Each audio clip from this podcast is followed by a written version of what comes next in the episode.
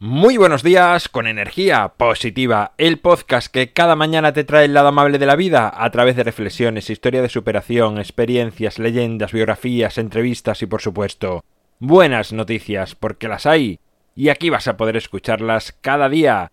Lunes 2 de septiembre, episodio número 431, titulado Hablando de los demás, sintonía y comenzamos.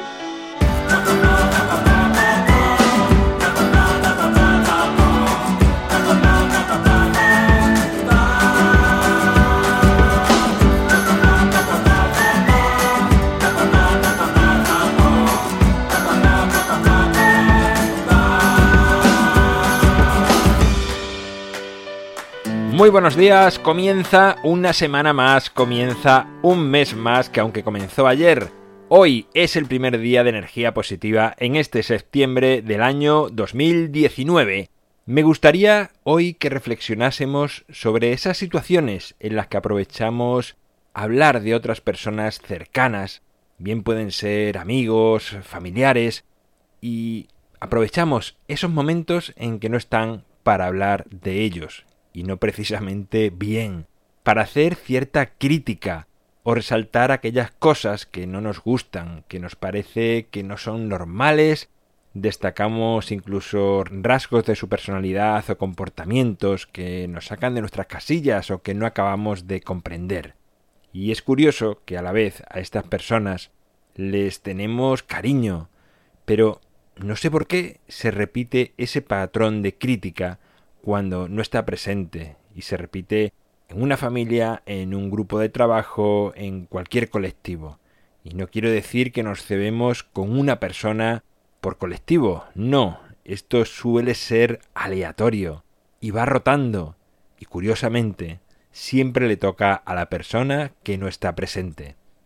Una vez escuché a Wayne Dyer que harto de este tipo de conversaciones con cierto toque malicioso y dañino contra la persona que no está presente, decidió hacer de esa persona ausente y defender su posición, tratando de equilibrar la conversación y que no se tratase de un apaleamiento en masa hacia alguien que no tenía ninguna opción de defenderse.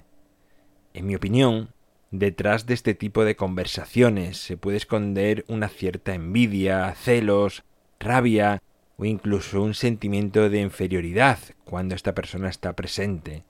Y por eso solo nos permitimos decir todo eso que pensamos de esta persona en los momentos en los que no está y no puede rebatirnos ni defenderse. Es curioso que estas conversaciones se retroalimentan a más personas que participen y a más datos que empiecen a aportar.